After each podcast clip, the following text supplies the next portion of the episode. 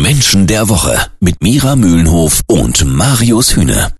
Heute geht es um Fußballstar Robert Lewandowski. Äh, Bayern München will Lewandowski unbedingt in der Bundesliga halten. Doch der Pole beharrt auf einen Transfer zum FC Barcelona. Hallo Erkenntniscoach Mira Mühlenhof. Hallo Annette. Lewandowski wird nun von allen Seiten Egoismus vorgeworfen, aber hat er nicht das Recht zu wechseln und sich trotz bestehender Verträge einen neuen Verein zu wünschen? Ja, natürlich. Wünschen kann man sich natürlich erstmal alles selbst und für das eigene Leben beziehungsweise auch die dazugehörige Karriereplanung ist ja jeder Mensch erstmal selbst verantwortlich. Ne?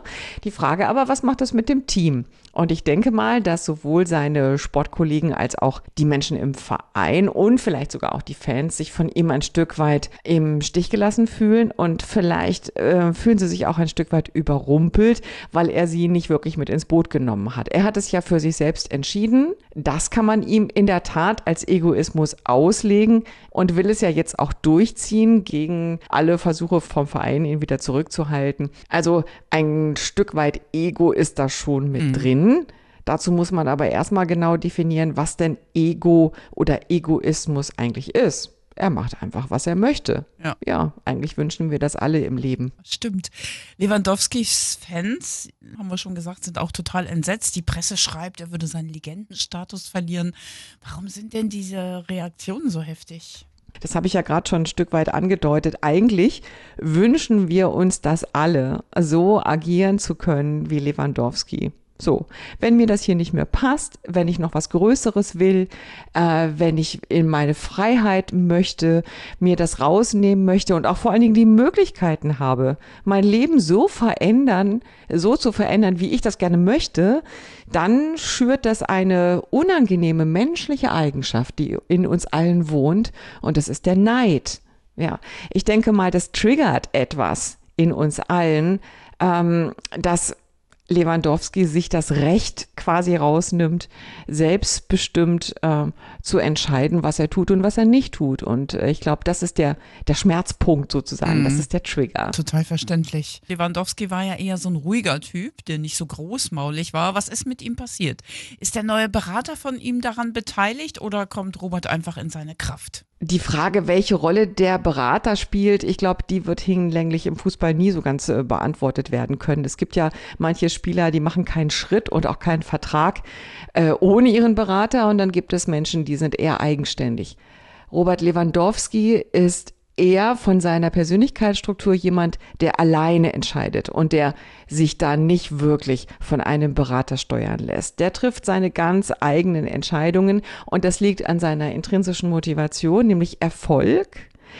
Das ist jemand, der schaut auf seinen eigenen Vorteil, der bestimmt die Dinge selbst und möchte immer, und das ist das Wichtige dabei, hoch hinaus. Das heißt, ähm, das ist auch gleichzeitig mit einem Grund, glaube ich, für seinen Wechsel. Er möchte einfach noch mehr. Ja, also er ist heiß und er möchte eine noch größere Karriere. Und da könnte man sagen, okay, der FC Bayern ist doch ein Weltklasseverein. Was gibt's denn da noch Größeres? Und da ruft natürlich die Internationalität, da rufen die großen europäischen Clubs und äh, er möchte einfach noch noch berühmter werden und noch mehr Applaus bekommen. Was unterscheidet Lewandowski noch so von anderen Fußballern? Ja, ich finde es spannend. Beim Sport gibt es ja die grundsätzliche Entscheidung, gehe ich in einen Einzelsport und kämpfe da quasi Mann gegen Mann, wie zum Beispiel beim Tennis. Frau gegen Frau natürlich genauso. Oder gehe ich in eine Mannschaft? Lewandowski ist gar nicht wirklich ein Mannschaftstyp. Er kann sich zwar gut an eine Mannschaft anpassen, aber er möchte auch im Gegenzug sehr gemocht werden wo kriege ich dann dieses gemocht werden? Werde ich dann von meinen Mannschaftskollegen gemocht oder werde ich von den Fans gemocht? Von wo kommt wirklich die Anerkennung? Er ist jemand, der nach Anerkennung giert. Und wenn die vielleicht von der Mannschaft nicht mehr kommt, ja, dann fällt es leicht, woanders hinzugehen. Es gibt auch andere Fußballer, die eine andere intrinsische Motivation haben, zum Beispiel Kampf oder auch Sicherheit. Das sind eher Menschen, die auf lange Zeit einem Verein treu bleiben. Spannend. Kannst du noch mal eben sagen, welcher andere Sportler oder Prominente so ähnlich tickt wie Lewandowski? Ja, ich habe gesagt, das Futter quasi oder das, was Lewandowski in den inneren Flow bringt, ist der Erfolg. Und zu dem Erfolg gehört auch die Anerkennung von außen, also der Applaus.